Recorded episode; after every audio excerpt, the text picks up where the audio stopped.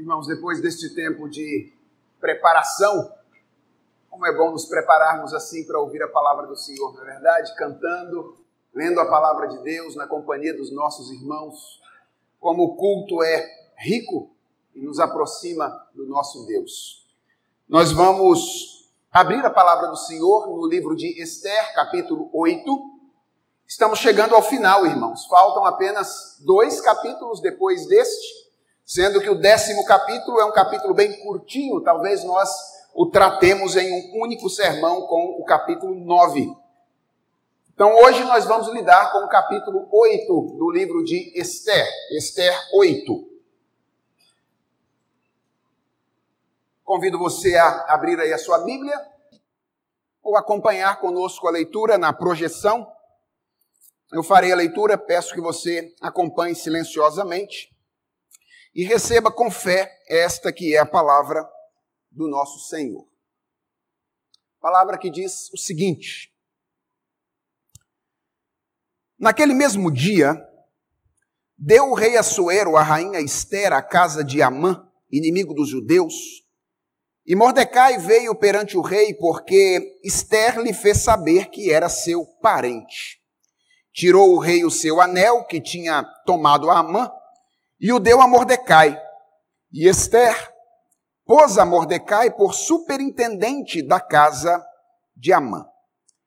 Falou mais Esther perante o rei e se lançou aos pés, e com lágrimas lhe implorou que revogasse a maldade de Amã, o Agagita, e a trama que havia empreendido contra os judeus.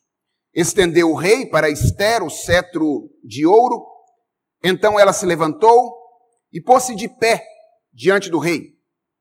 E lhe disse: Se bem parecer ao rei, se eu achei favor perante ele, se esta coisa é reta diante do rei, e se nisto lhe agrado, escreva-se que se revoguem os decretos concebidos por Amã, filho de Amedata, o Agagita, os quais ele escreveu para aniquilar os judeus que há em todas as províncias do rei Pois como poderei ver o mal que sobrevirá ao meu povo? E como poderei ver a destruição da minha parentela? Então disse o rei Assuero à rainha Esther e ao judeu Mordecai: Eis que dei a Esther a casa de Amã, e a ele penduraram numa forca, porquanto intentara matar os judeus. Escrevei, pois, aos judeus como bem vos parecer, em nome do rei e selai-o com o anel do rei, porque os decretos feitos em nome do rei e que com seu anel se selam, não se podem revogar. Então foram chamados sem detença os secretários do rei aos 23 dias do mês de Sivan, que é o terceiro mês. E segundo tudo quanto ordenou Mordecai, se escreveu um édito para os judeus, para os sátrapas, para os governadores e para os príncipes das províncias, províncias que se estendem da Índia à Etiópia, 127 províncias, a cada uma no seu próprio modo de escrever e a cada povo na sua própria língua, e também aos judeus, segundo o seu próprio modo de escrever e a sua própria língua. Escreveu-se em nome do rei Assuero, e se selou com o anel do rei. As cartas foram enviadas por intermédio de correios montados em ginetes criados na culdelaria do rei. Nelas, o rei concedia aos judeus de cada cidade que se reunissem e se dispusessem para defender a sua vida, para destruir, matar e aniquilar de vez toda e qualquer força armada do povo da província que viessem contra eles, crianças e mulheres, e que se saqueassem os seus bens. No mesmo dia, em todas as províncias do rei Assuero, no dia 13 do duodécimo mês, que é o mês de Adar. A carta, que determinava a proclamação do édito em todas as províncias, foi enviada a todos os povos para que os judeus se preparassem para aquele dia, para se vingarem dos seus inimigos. Os correios montados em ginetes que se usavam no serviço do rei, saíram incontinente, impelidos pela ordem do rei, e o édito foi publicado na cidadela de Susa. Então, Mordecai saiu da presença do rei com veste real azul celeste e branco, como também com grande coroa de ouro e manto de linho fino e púrpura, e a cidade de Suzã se exultou e se alegrou. Para os judeus houve felicidade, alegria, regozijo e honra. Também em toda a província e em toda a cidade aonde chegava a palavra do rei e a sua ordem, havia entre os judeus alegria e regozijo, banquetes e festas. E muitos dos povos da terra se fizeram judeus, porque o temor dos judeus tinha caído sobre eles. Vamos orar? Senhor, fala conosco. É o pedido encarecido que temos a fazer ao Senhor nesta hora, quando nós nos colocamos diante da tua palavra, porque queremos ser edificados por ela. Fala, Senhor, no profundo do nosso coração, não apenas no nosso entendimento, mas mexe com as nossas motivações mais fundamentais nessa noite, a fim de que nós aprendamos a amar mais ao Senhor. É a oração que nós te fazemos em nome de Jesus Cristo. Amém. Você já ouviu falar em eucatástrofe? Eucatástrofe é uma palavra que foi criada pelo famoso escritor Tolkien o autor de O Senhor dos Anéis e O Hobbit, para se referir a algo que nos atrai bastante em uma história.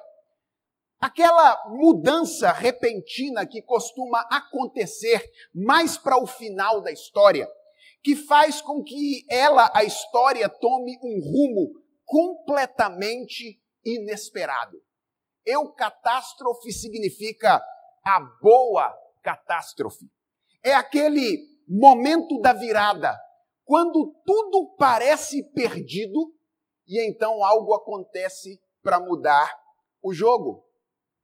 Em Chapeuzinho Vermelho, a eucatástrofe está relacionada à chegada do caçador, que traz de volta Chapeuzinho e a vovozinha que haviam sido devoradas, dependendo da versão da história. Em A Bela Adormecida, a eucatástrofe tem a ver com a chegada do príncipe, que desperta a princesa com um beijo e, consequentemente, desperta todo o restante da corte. Quem gosta de futebol sabe muito bem o que é uma eucatástrofe. Eu ainda me lembro da última proporcionada pelo meu time do coração. Foi na final da Libertadores do ano passado, de 2019 o Flamengo perdia para o River Plate da Argentina até aos 43 minutos do segundo tempo. Quando então, numa jogada de alguns jogadores, aos 44 minutos, o time empata o jogo. E de repente, eu, aquela, aquela altura eu já tinha recebido um meme no WhatsApp do pessoal tentando ressuscitar o cavalinho do Flamengo que estava morrendo no hospital. Quando o time empatou aos 44. E de repente, num chutão para frente, aos 47 minutos do segundo tempo, num erro do zagueiro, a bola sobra para o atacante. E em três minutos, o time que perdia a final sagra-se campeão de modo surpreendente. Isso é uma eucatástrofe. E não é apenas em narrativas literárias e em narrativas esportivas que nós somos atraídos por esse tipo de história.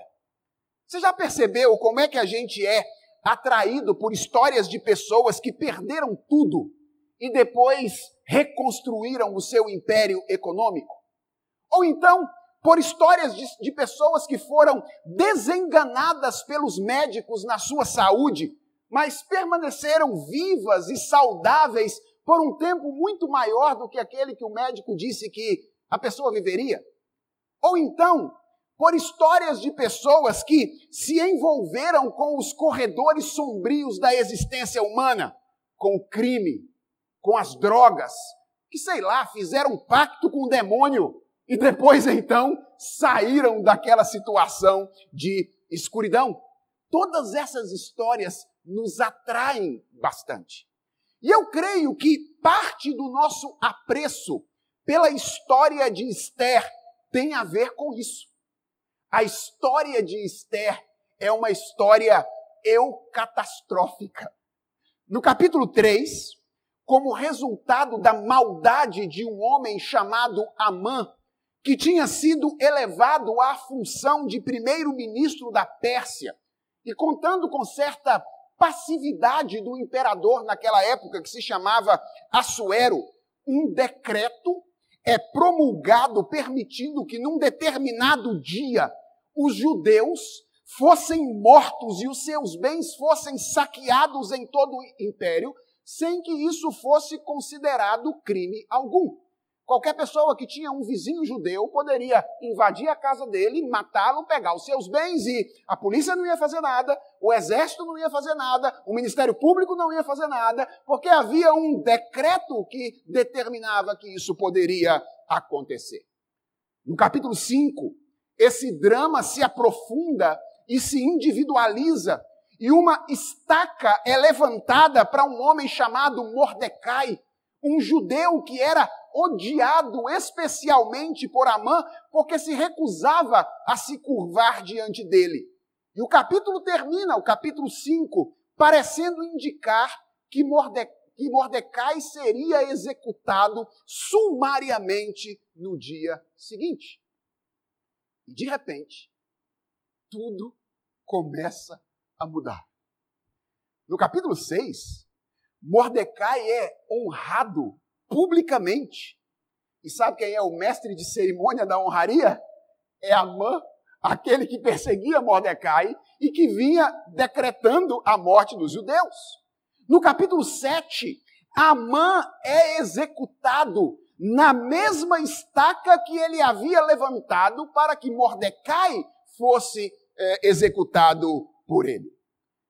Mas o capítulo 8 talvez seja o mais eucatastrófico de todos os capítulos do livro de Esther. E é isso que eu quero mostrar a você nessa noite. Esse capítulo pode ser dividido aí em três grandes partes ou três grandes movimentos. Nos versos 1 e 2, nós temos os desdobramentos imediatos da morte de Amã. Lembra, Amã havia sido executado por Assuero no capítulo 7. E aí os versos 1 e 2 do capítulo 8 mostram o que acontece imediatamente depois, e nós vamos ver a honra concedida a Esther e Mordecai por Assuero. Depois, nos versos 3 até o verso 14, nós temos a continuidade da saga de Esther, agora acompanhada diretamente por Mordecai, em direção à libertação dos judeus. E depois, nos versos 15 a 17, então nós temos os desdobramentos destas novas ações deles. Então, essa é a estrutura do capítulo. Os desdobramentos da morte de Amã, a continuidade da saga em direção à libertação dos judeus e os desdobramentos das últimas ações dos servos do Senhor. Vamos então para a primeira parte, os dois primeiros versículos, que mostram aí quais foram os desdobramentos imediatos da morte de Amã. O capítulo 8 começa com Assuero, desejoso de honrar Esther e Mordecai. Parece que mesmo depois de ter executado Amã, Assuero entendia que deveria, de alguma forma, conceder mais algum tipo de honra a Esther e a Mordecai. Então, diz o texto que a Esther, Assuero dá a casa de Amã. Atenção, essa não é uma referência a um imóvel, ok?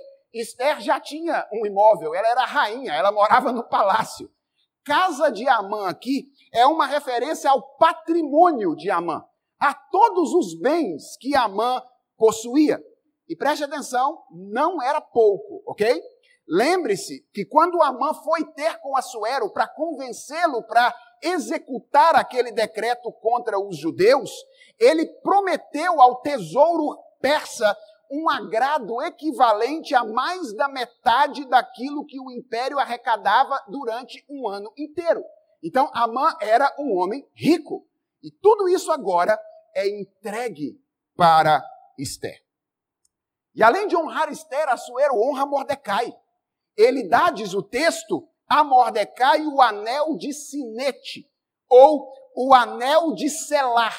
Era um anel que tinha uma pequena placa de metal na ponta e que funcionava como uma espécie de carimbo que era usado para garantir a autenticidade de um documento naquela ocasião.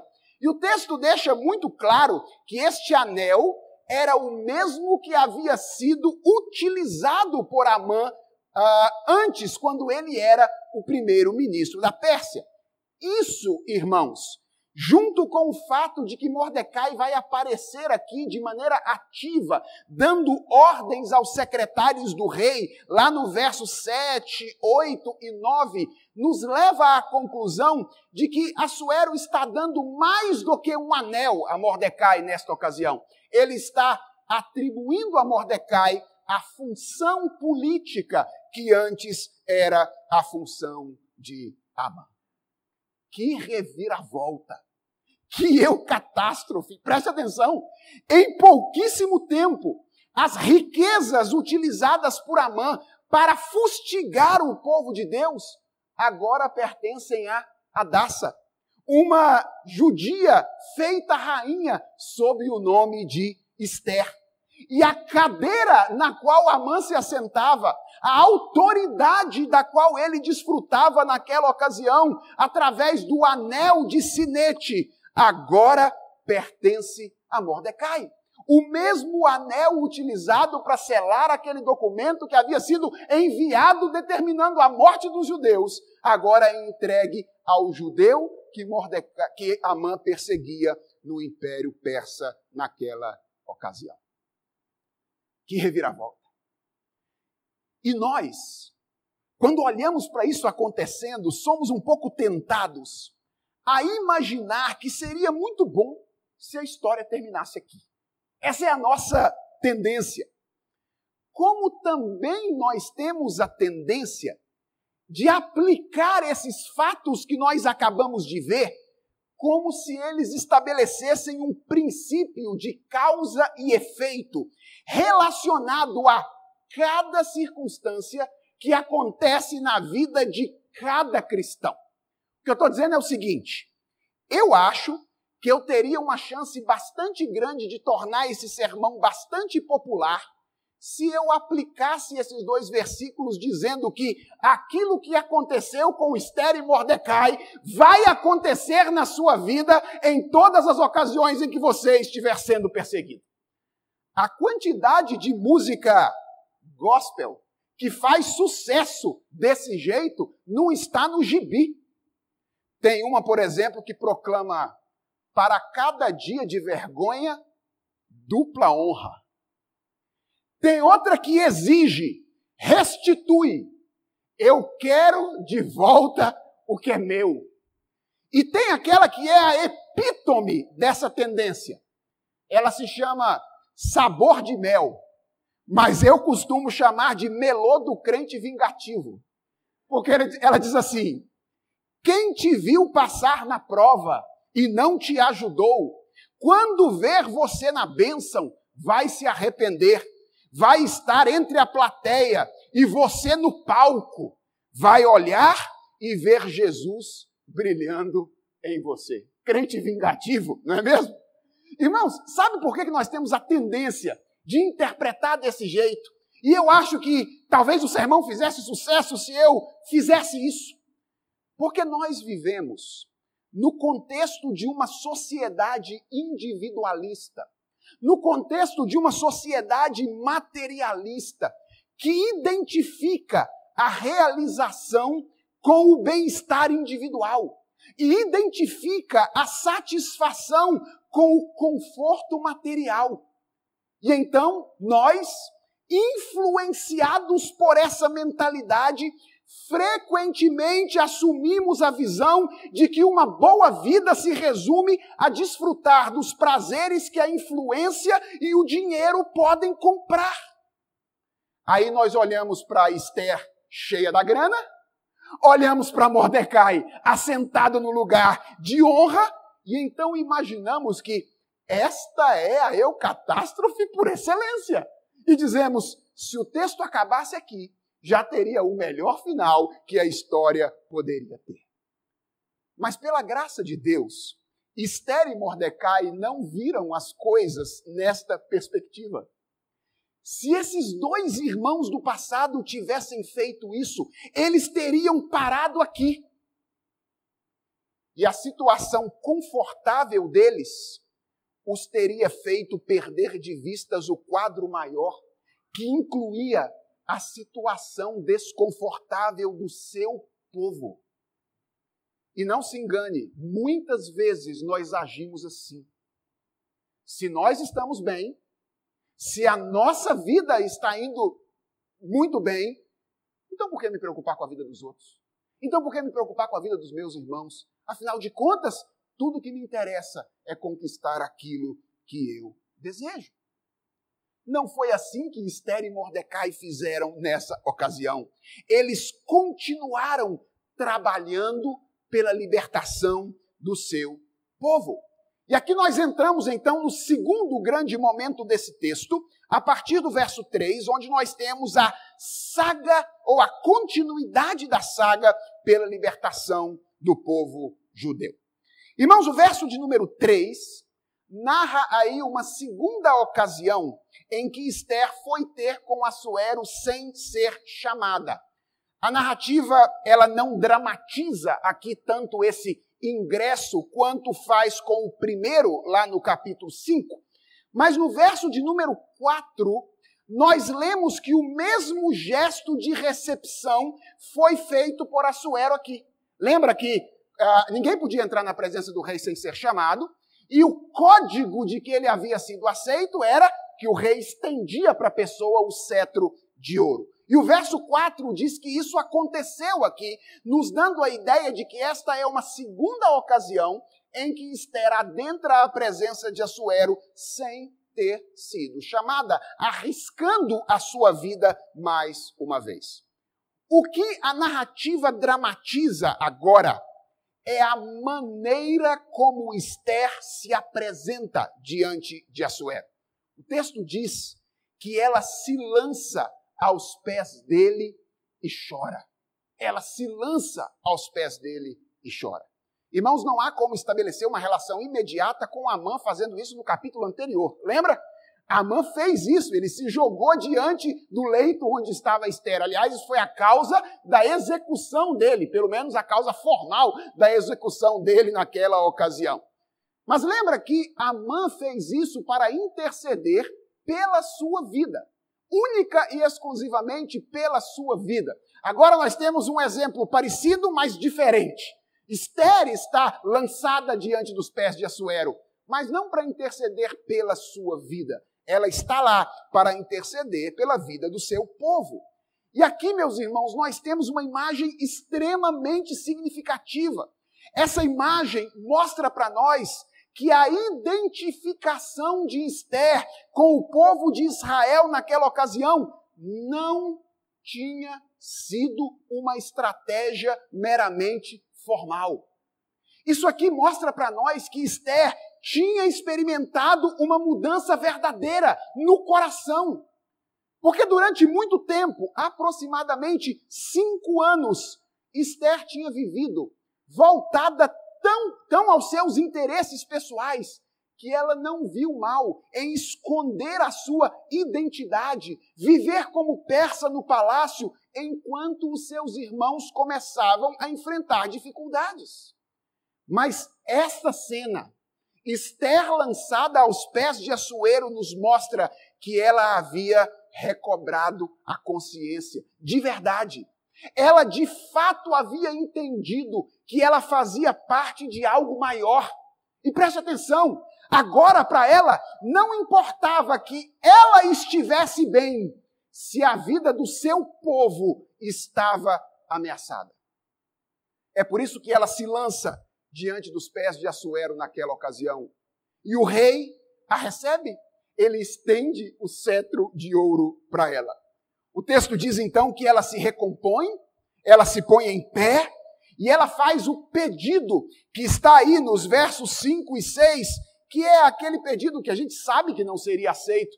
Ela pede para que o decreto emitido por Amã fosse revogado. Preste atenção, a prudência, lembra da prudência de Esther ao longo de toda a, a, a narrativa? Ela é vista de novo aqui nesta ocasião nas palavras de cortesia. Aliás, eu li aí no verso é, de número 5, se não me engano, isso, verso de número 5, uh, ah, e eu li de maneira bem cuidadosa para você perceber que há quatro diferentes palavras de cortesia aqui. Parece até um exagero, né? É um excesso de prudência. Veja, se bem parecer ao rei, uma palavra de cortesia. Se eu achei favor perante ele, segunda palavra de cortesia. Se esta coisa é reta diante do rei, terceira palavra de cortesia. E se nisto lhe agrado, quarta palavra de cortesia. Esther sabia que ela estava pedindo um negócio muito difícil. Então ela se apresenta humildemente e se apresenta reconhecendo com prudência que aquilo que ela estava pedindo era difícil, mas agora não havia mais como controlar estrategicamente as circunstâncias. O que ela poderia fazer, meus irmãos, a não ser se lançar diante dos pés de Assuero para contar com a misericórdia do rei. Parece que de início Assuero estranha a preocupação de Esther. Veja, ele já tinha executado Amã. Ele já tinha entregado todos os bens de Amã a Esther. E ele já tinha feito de Mordecai o primeiro ministro da Pérsia. Todas estas coisas já haviam sido feitas. E eu acredito que Assuero não pensava muito diferente da nossa cultura sobre o que importa na vida. Assuero também era um individualista. Assuero também era um materialista. E para quem pensa com essas categorias, é estranho ver alguém que tem tudo insatisfeito porque outras pessoas não têm. Então Assuero estranha. Ora, você não é rainha? Você já não. Mãe já não morreu? Eu já não dei a você as riquezas dele? Eu já não coloquei Mordecai como o primeiro ministro da Pérsia? E agora Assuero se vê mais uma vez em uma situação difícil. Porque, de um lado, ele deseja atender a sua rainha. A gente percebe que Assuero gostava de Esther. Ele gostava de Esther. Mas, de outro lado, ele era o rei da Pérsia. E a palavra do rei da Pérsia jamais podia ser revogada.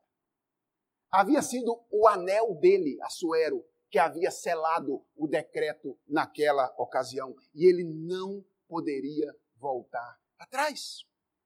Então o que é que ele faz? O que todo político bom faz nessa ocasião. Ele chama Esther e Mordecai, tira o corpo fora, não é verdade? Diz: olha, o anel está com vocês, vocês podem usar o anel da maneira como vocês quiserem. Só existe uma coisa que vocês não podem fazer, que é emitir um decreto revogando o decreto anterior. Irmãos, deixa eu fazer um parêntese aqui para apontar uma coisa importante para vocês. Vocês perceberam que todas as vezes em que Esther fazia pedidos a Assuero, ele respondia de modo favorável a ela? Vocês perceberam que ao longo da narrativa isso é uma tônica?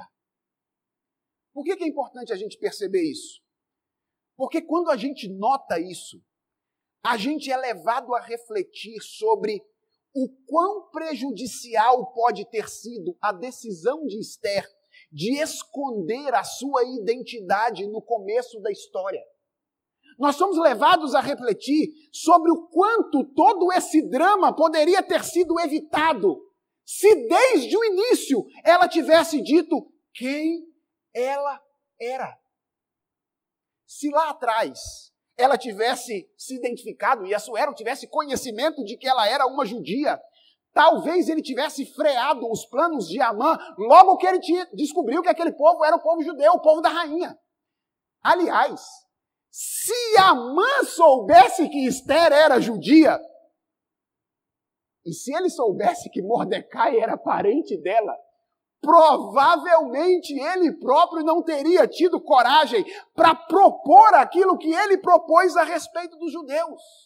Sabe, sabe o que isso ensina para nós, meus irmãos? Que às vezes nós escondemos a nossa identidade por medo do que não precisa ser temido. Nós deixamos de testemunhar, nós deixamos de obedecer por medo daquilo que as pessoas vão pensar de nós, por medo daquilo que as pessoas vão dizer de nós, só para descobrir que depois a reação não teria sido aquela que nós tanto tememos e que nos fez esconder a nossa identidade. Vejam, é claro, a razão principal pela qual nós não, não podemos esconder a nossa identidade não é essa pragmática. Não é porque não funciona, é porque nós precisamos ser fiéis a Deus. Mas o que eu quero mostrar para você é que não vale a pena, pragmaticamente, não vale a pena esconder a identidade. Esther foi usada por Deus aqui, mas o seu povo colheu as consequências dos seus erros no passado também. Assuero, então, deu carta branca a Esther e a Mordecai. E o que é que eles fizeram? Esther e Mordecai, diz o texto. Vejam, na Pérsia tinha uma proibição de que um decreto selado com o anel do rei não podia ser revogado. Mas não tinha nenhuma proibição quanto à promulgação de um decreto concorrente. E Mordecai foi esperto. O que, que Mordecai faz? Ele convoca uma reunião dos conselheiros reais e ele, na qualidade de primeiro-ministro, agora conduz a promulgação de um novo decreto que dava aos judeus o direito de pegarem armas e se defender contra aqueles que atentassem contra eles. Talvez você esteja meio desconfortável com esse decreto estabelecido por Mordecai. Principalmente se você é daqueles que costuma identificar cristianismo e pacifismo. Aliás, se você tem essa postura, eu sugiro que você reveja a sua posição e dê uma olhada na tradição cristã, porque você vai perceber que cristianismo é diferente de pacifismo. Eu não estou dizendo que cristãos não devam ser pacificadores, isso está lá em Mateus capítulo 5. Mas pacifismo é diferente de cristianismo. Mas talvez você esteja assustado principalmente pelo que diz o final do versículo 11, que é aí uma parte do decreto estabelecido por Mordecai. Porque o verso 11 diz que os judeus poderiam não apenas se defender, mas eles também podiam atuar contra os bens daqueles que viessem contra eles, incluindo mulheres e crianças. Difícil isso aqui, né? Dá uma, uma entalada aqui na hora de descer. Veja, no próximo sermão eu pretendo falar um pouquinho mais com vocês sobre como Deus usa circunstâncias assim para executar o seu juízo sobre as nações e para cumprir o seu plano redentor. Eu vou falar sobre isso quando eu expuser os capítulos 9 e 10 do livro de Esther. Mas eu não quero passar por esse trecho sem provocar em você algumas reflexões importantes para você entender o que Mordecai está fazendo aqui. A primeira coisa que você deve se lembrar é que o decreto de Mordecai é um decreto reativo, ok? Não foi ele que começou a briga. Ele está reagindo a um outro decreto que havia sido estabelecido por Amã. Ele está legislando no meio de uma confusão criada por um homem que, atenção, por causa do seu desejo de ser o centro das atenções, se viu no direito de, sem mais nem menos, cometer um genocídio e aniquilar todo um povo da face da terra. Então, Mordecai não é o primeiro a legislar aqui. Ele está legislando de maneira reativa ao decreto de Amã. A segunda coisa que eu quero que você perceba é que o decreto não autoriza o povo judeu partir para cima, ok? Não autoriza. Ele autoriza que eles se organizassem para reagir no caso deles serem atacados. Então, é um decreto aqui que valida a legítima defesa. E ele também é reativo nesse sentido. E a terceira coisa que eu quero que você perceba é que é bem provável que esse final do verso 11 tenha uma força retórica. Qual é o objetivo aqui, irmãos? É desencorajar aqueles que por acaso estivessem esperando o dia do massacre com sangue nos olhos e saliva nos dentes. Veja, o decreto de Amã estabelecia que no dia 13 do mês 12, eu não sei se era sexta-feira, ok? Talvez tenha surgido aí a, a sexta-feira 13. Então, dia 13 do mês 12, isso é o que dizia o decreto. Se você tem um vizinho judeu, você pode entrar na casa dele, matá-lo, pegar os bens dele, está liberado. Está liberado. Imagine os persas e os outros do lado dando uma olhadinha para a casa dos judeus e falando assim: rapaz, aquele hack vai ficar bom na minha sala. Aquele carro ali ia ficar perfeito na minha garagem. Ô menino, você é que vai lá brincar com o filho daquele judeu lá. Dá uma olhada nas coisas que ele tem em casa e me diz aí, porque eu estou querendo saber se ele tem ouro, por exemplo. Provavelmente, muita gente já estava se preparando para aquele dia do massacre com objetivos pessoais, porque afinal de contas estava liberado, ninguém faria absolutamente nada. O decreto precisava fazer com que essas pessoas recuassem. Esse decreto precisava fazer com que as pessoas soubessem que os judeus estavam autorizados a resistir. E o que, que esse final do verso 11 está aí para dizer? Ele está aí para dizer mais ou menos o seguinte: não vem não, que os judeus também estão liberados. Ok? Isso é o que o, final do verso 11 está dizendo. Não venha com sangue nos olhos e saliva nos dentes, porque os judeus também agora estão liberados para se defender caso isso aconteça. O que eu quero que você perceba é que Esther e Mordecai estavam bem. Esther e Mordecai já haviam experimentado a eucatástrofe. A coisa já tinha mudado para eles. Mas atenção, meus irmãos, o fato deles já terem passado por essa experiência de transformação não fez com que eles se esquecessem daqueles que não tinham passado. Pelo contrário, o coração deles se condoeu pelos seus iguais que permaneciam sob ameaça e que não tinham experimentado essa transformação ainda.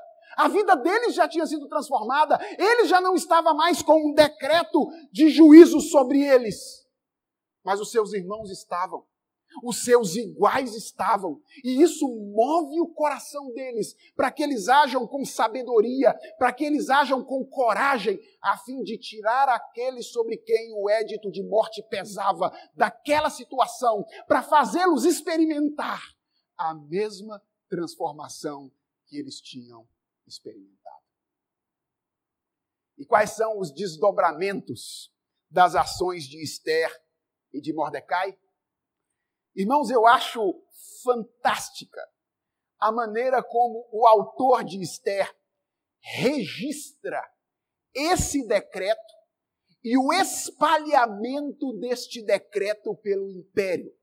Mais especificamente, eu acho fabulosa a maneira como ele faz isso, estabelecendo uma relação entre este e o anterior, identificando, espelhando as duas situações por meio de uma semelhança narrativa. Deixa eu mostrar isso para você. Volta algumas páginas da sua Bíblia aí para Esther capítulo 3. e dê uma olhada nos versos 12 a 15. Aqui nós temos o registro do primeiro decreto. E eu vou ler o registro do primeiro decreto, leia comigo. E depois nós vamos ler o, o, registro do segundo. E eu quero que você veja como o autor ele espelha essas duas passagens. As palavras são quase idênticas. A ordem das palavras é quase a mesma. Veja, 3 a partir do verso 12. Chamaram, pois, os secretários do rei no dia 13 do primeiro mês, e segundo ordenou Amã, tudo se escreveu aos sátrapas do rei, aos governadores de todas as províncias e aos príncipes de cada povo, a cada província no seu próprio modo de escrever e a cada povo na sua própria língua. Em nome do rei Assuero se escreveu e com o anel do rei se selou. Enviaram-se as cartas por intermédio dos correios e todas as províncias do rei para que se destruíssem, matassem e aniquilassem de vez a todos os judeus, moços e velhos, crianças e mulheres, em um só dia, no dia 13 do duodécimo mês, que é o mês de Adar, e que lhes saqueassem os bens. Tais cartas encerravam o traslado do decreto para que se proclamasse a lei em cada província. Esse traslado foi enviado a todos os povos para que se preparassem para aquele dia. Os correios, pois, impelidos pela ordem do rei, partiram incontinente. E a lei se proclamou na cidadela de Suzã. E o rei e Amã se assentaram para beber, mas a cidade de Suzã estava perplexa. Essa é a maneira como o autor do texto registra o primeiro decreto. Agora vá para o capítulo 8 e veja a partir do verso de número 9. Parece que eu estou lendo o mesmo texto. Então foram chamados sem detença os secretários do rei aos 23 dias do mês de Sivan, obviamente muda a data, que é o terceiro mês, e segundo tudo quanto ordenou, lá atrás era Amã, agora é tudo quanto ordenou Mordecai, se escreveu um édito para os judeus, para os sátrapas, para os governadores e para os príncipes das províncias que se estendem da Índia à Etiópia. 127 províncias, a cada uma segundo o seu próprio modo de escrever, a cada povo na sua própria língua, uh, e também aos judeus segundo o seu modo de escrever. Escreveu sem nome de quem? Lá atrás, Assuero selado com o anel do rei. Escreveu-se em nome do rei Assuero, se selou com o anel do rei. As cartas foram enviadas por intermédio de correios montados em ginetes. Nelas o rei concedia. Aí vem o texto do decreto. E aí então, no final, no mesmo dia, em todas as províncias, no dia 13 do duodécimo mês, e a carta uh, e os correios lá no final do verso 14, montados em ginetes, saíram incontinenti, impelidos pela ordem do rei, e o édito foi publicado na cidadela de Suzano. Percebe como é que o autor está aqui colocando esses dois decretos assim, espelhado? Ele está querendo que a gente se lembre de que agora está acontecendo alguma coisa semelhante, mas diferente daquilo que aconteceu antes. E agora preste atenção na maneira como o povo reage aos dois decretos. Esther capítulo 4, versos 1 a 3. Quando soube Mordecai tudo quanto se havia passado, lá atrás, no primeiro decreto, rasgou as suas vestes e se cobriu de pano de saco e de cinza, e saindo pela cidade, clamou com grande e amargo clamor: e chegou até a porta do rei, porque ninguém vestido de pano de saco podia entrar pelas portas do rei. Em todas as províncias onde chegava a palavra do rei e a sua lei, havia entre os judeus grande luto, com jejum e choro e lamentação, e muitos se deitavam em pano de saco e em cinza.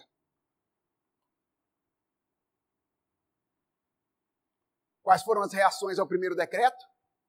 Mordecai rasga sua roupa, veste pano de saco, e onde chega o decreto no império, há choro, luto, tristeza e jejum. Agora veja Esther capítulo 8, versos 15 a 17. O segundo decreto sai. E então, Mordecai saiu da presença do rei. Como? Com veste real azul celeste e branco, como também com grande coroa de ouro e manto de linho fino e púrpura.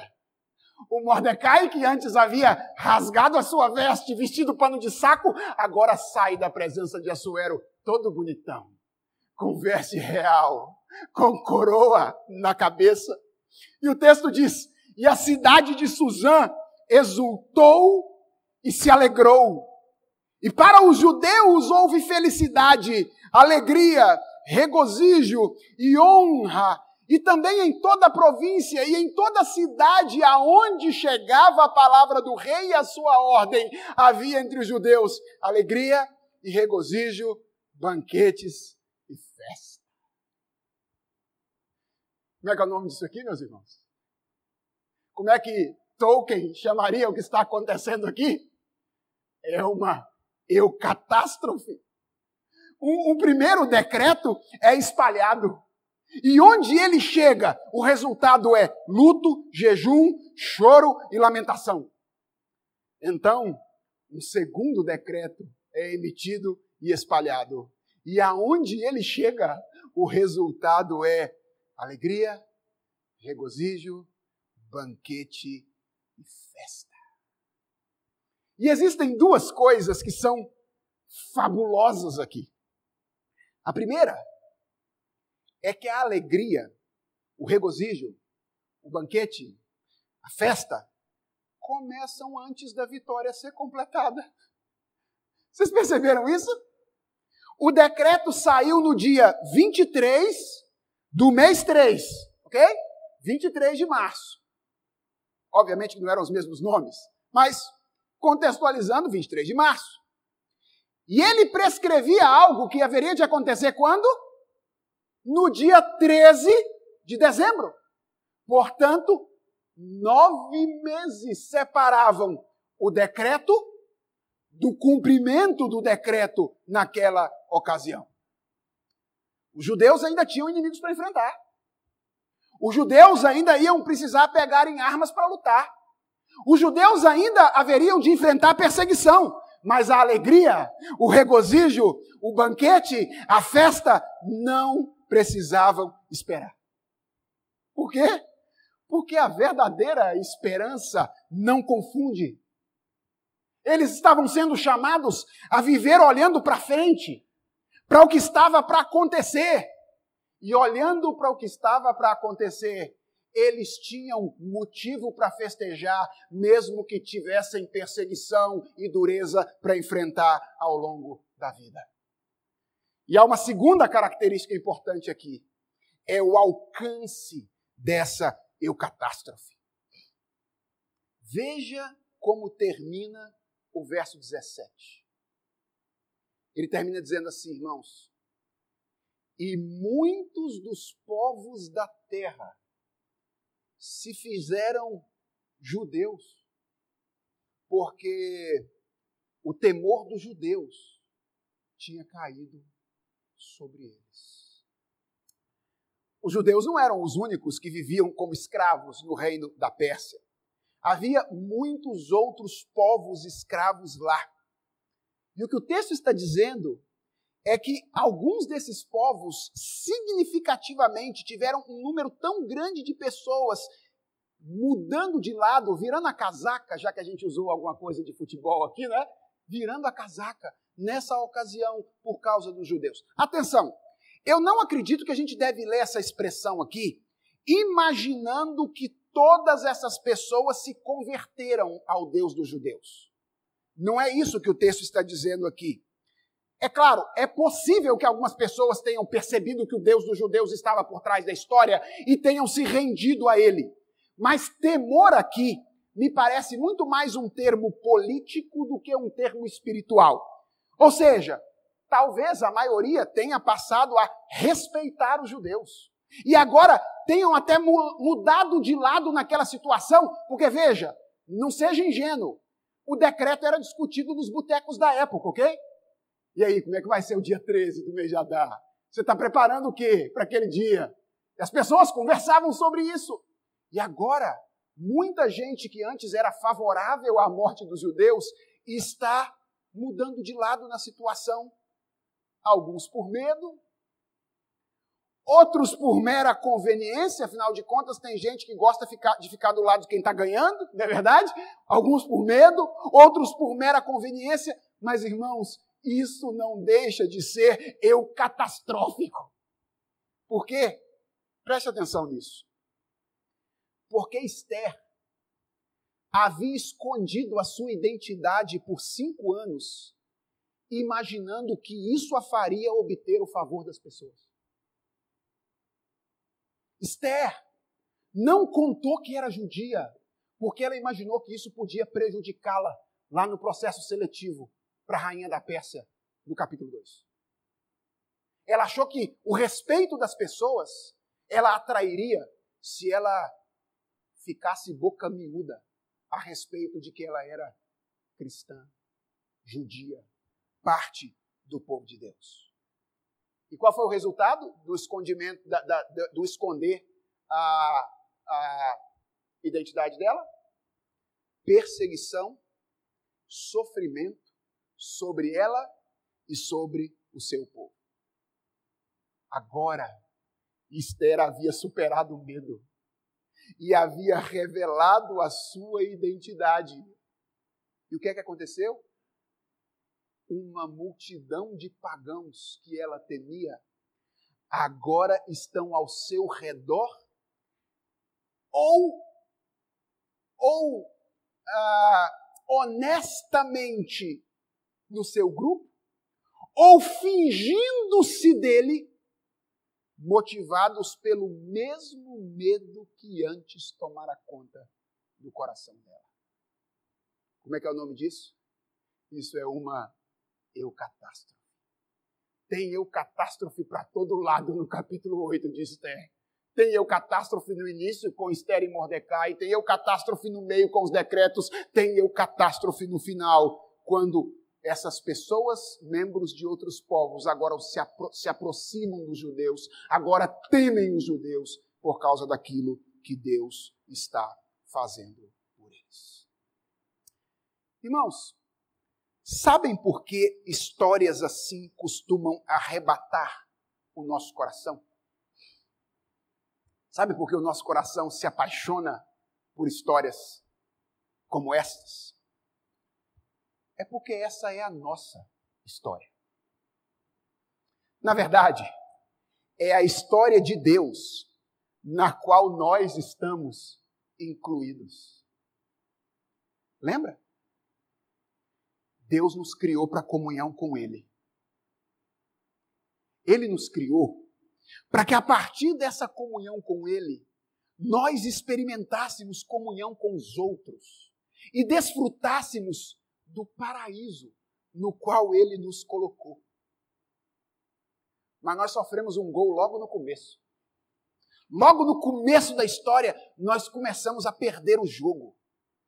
Quando seduzidos pelo inimigo, por Satanás, nós fizemos pouco caso do nosso Criador, optamos pela autonomia como se esse fosse o caminho para a nossa verdadeira felicidade. Nós olhamos para Deus e, dizer, e dissemos: não queremos que o Senhor tome conta da nossa vida, nós tomamos conta do nosso nariz.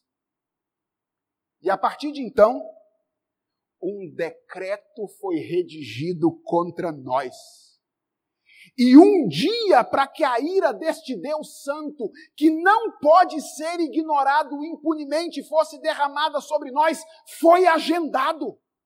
Sim, como havia um decreto de morte sobre os judeus que viviam na Pérsia naquela ocasião, um decreto de morte passou a pesar sobre toda a humanidade por causa do pecado de Adão.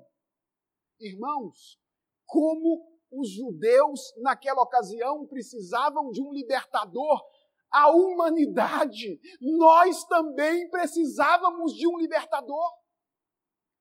Alguém que não apenas arriscasse a sua vida, mas alguém que entregasse a sua vida.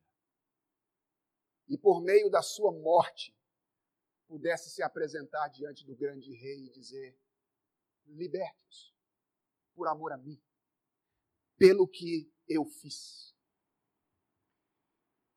E a Bíblia diz que um libertador nos foi dado. Ele desceu da glória dos céus, assumiu forma de servo, se humilhou diante dos seus algozes e morreu. Sim, ele morreu.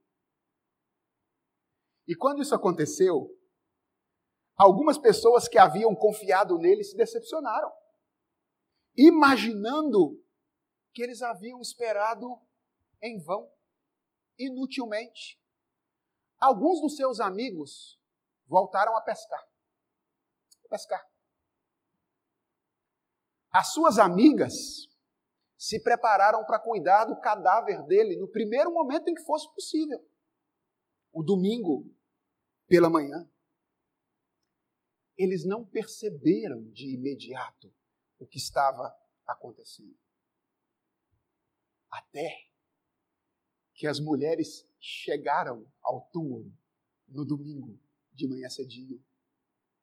E eu catástrofe. O morto estava vivo. O corpo humilhado estava glorificado. A velha criação havia sido destinada ao fim. E uma nova criação estava nascendo naquele primeiro dia da semana de manhã. E então a incredulidade começou a dar lugar à confiança no coração delas, e a tristeza começou a dar lugar à alegria. Meus irmãos, é por isso que crente gosta de culto. E se alguém não gosta de culto, precisa revisitar o coração e perguntar se é crente de verdade ou por mero costume e tradição. Sabe por quê? Porque isso aqui não é um ajuntamento comum. Isso aqui é uma festa. Isso aqui é uma comemoração. Nós estamos comemorando a grande eucatástrofe do Evangelho. Todos os domingos, quando você vem aqui, você vem para fazer isso para celebrar o fato de que a velha criação morreu e uma nova criação agora existe. Sim, ela ainda não está consumada, essa nova criação. Ainda não está. Cristo foi assunto aos céus, de onde ele prometeu que vai retornar para terminar a obra que ele começou. Ainda tem coisas a acontecer. Ainda existem pecados contra os quais nós precisamos lutar. Ainda existem sofrimentos para enfrentar. Ainda existem perseguições para suportar. Mas preste atenção: a festa não pode esperar. A festa precisa começar agora. E aqueles que já experimentaram a transformação espiritual que Jesus Cristo realiza, aqueles que já receberam o Espírito Santo, que é o selo da promessa, sabem o que é isso. Festejar, mesmo que os olhos estejam cheios de lágrimas. Vivendo na esperança da glória de Deus mesmo que os olhos estejam cheios de lágrimas.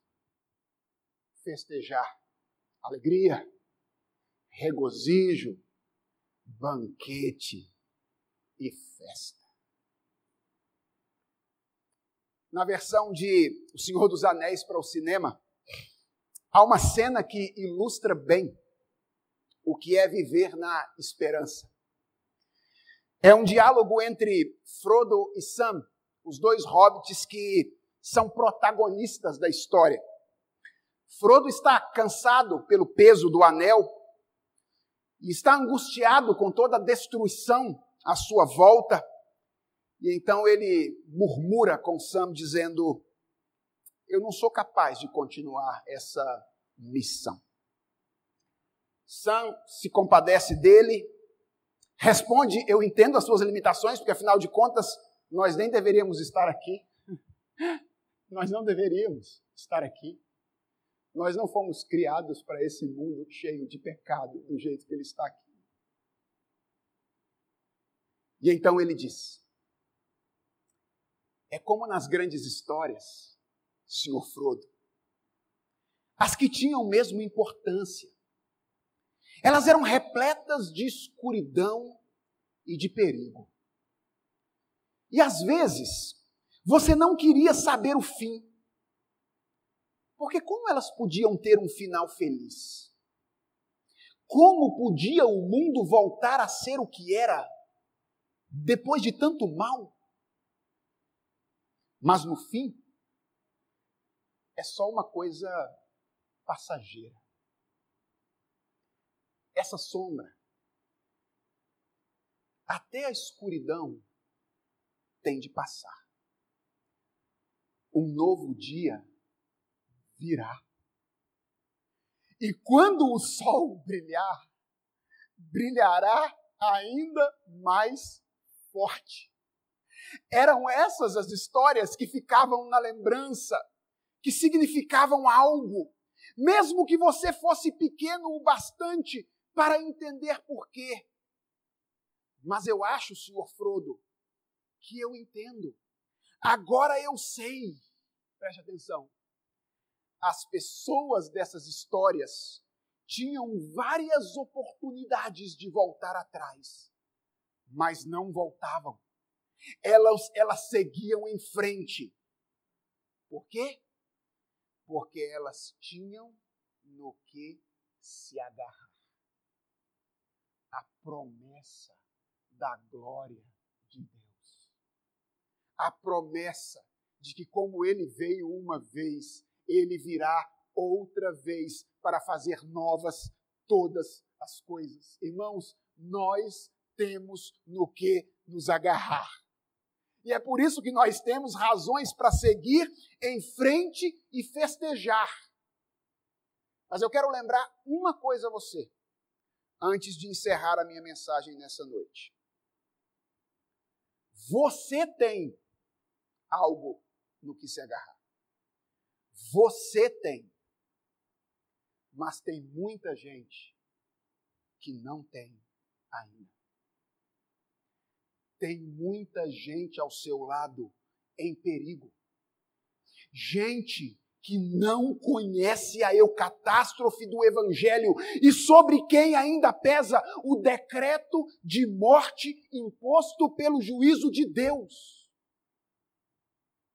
E meu irmão, você não pode sair daqui nessa noite sem considerar isso com muita seriedade. O que você vai fazer vai ignorá-los, vai deixar que eles morram, porque afinal a sua condição já está estabelecida? Ah, eu já fui transformado, então tá bom. Eu já fui transformado, então é, os outros é que se danem?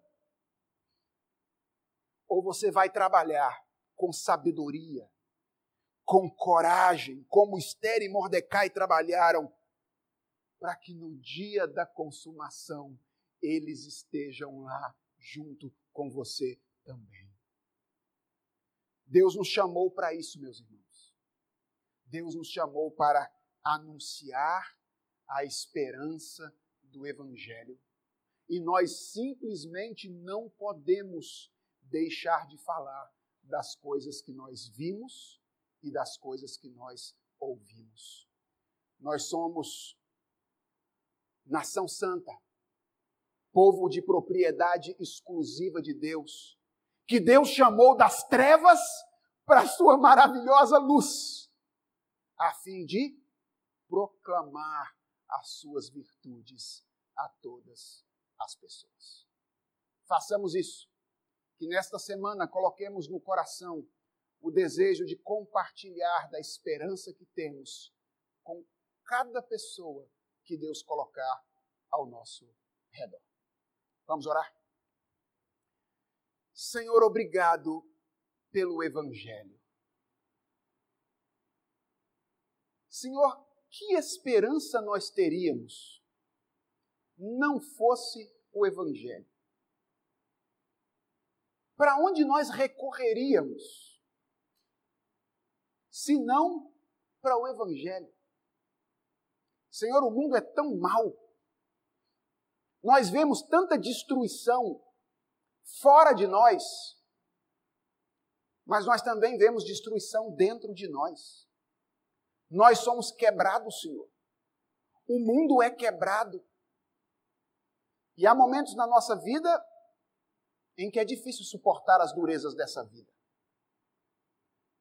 Mas, Senhor, nós somos o povo da esperança. E não é uma esperança irracional, porque é uma esperança que já se mostrou real na história, quando o teu filho veio a esse mundo, morreu por nós, ressuscitou e foi assunto aos céus, prometendo voltar a esse mundo. Senhor, nós temos no que nos agarrar. Mas tantas vezes nós nos esquecemos desta mensagem e nos apegamos a outras coisas e ficamos perdidos. Outras vezes, Senhor, nós até nos apegamos, mas fazemos uso egoísta dessa mensagem. Queremos essa mensagem para nós, mas não queremos compartilhar essa mensagem com as outras pessoas. Tem misericórdia de nós, Senhor. Quando nós esquecermos a mensagem do Evangelho, traga de volta a nossa memória pelo teu Espírito Santo. E se porventura há egoísmo no nosso coração que nos faz esconder a coisa mais preciosa que nós temos, quebra o egoísmo no nosso coração e nos faz abrir a boca, Senhor, do lado das pessoas que não te conhecem, para falar do Evangelho, para falar da esperança que existe, por causa da quantidade de pessoas que existem ao nosso redor que estão debaixo do juízo do Senhor. Senhor, usa-nos, usa-nos, para que a libertação que nos alcançou um dia alcance também os nossos familiares, alcance também os nossos amigos, e por que não, alcance até pessoas que nós não conhecemos, mas que a providência do Senhor colocar no nosso caminho. Faz-nos, ó Deus, propagadores da maravilhosa eucatástrofe do Evangelho. É a oração que nós te fazemos, em nome de Jesus. Amém.